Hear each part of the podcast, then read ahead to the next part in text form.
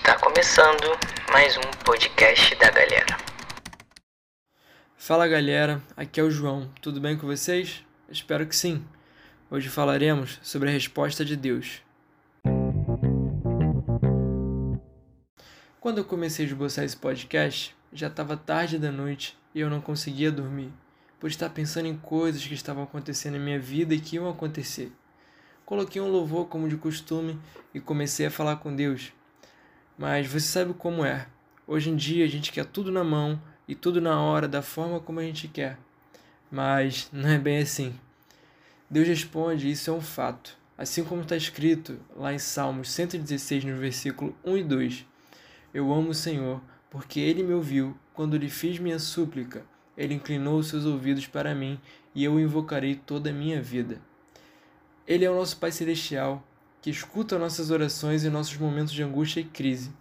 Mas nós devemos ter a consciência que o tempo relacionado às coisas de Deus, chamado tempo Kairos, é diferente do nosso, chamado tempo Cronos, por mais complicado que isso seja de entender.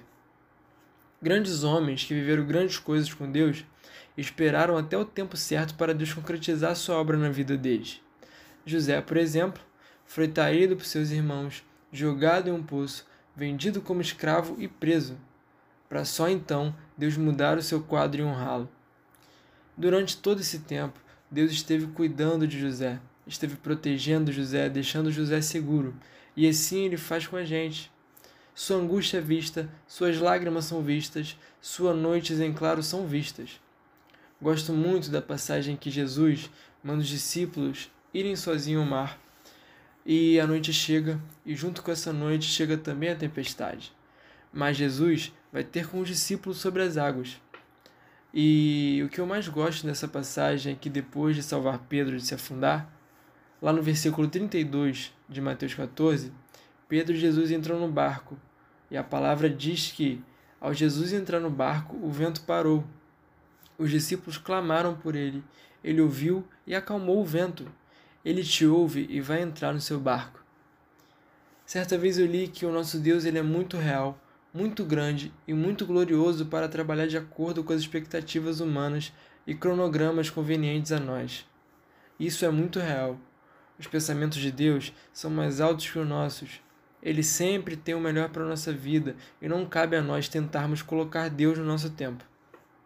Ele sempre nos vê, ele sempre nos ouve e em Cristo ele irá responder, não necessariamente quando e como nós queremos, mas com a resposta que nós precisamos, mesmo que possam ser dolorosas por um momento, mas que são perfeitas e são totalmente para o nosso bem.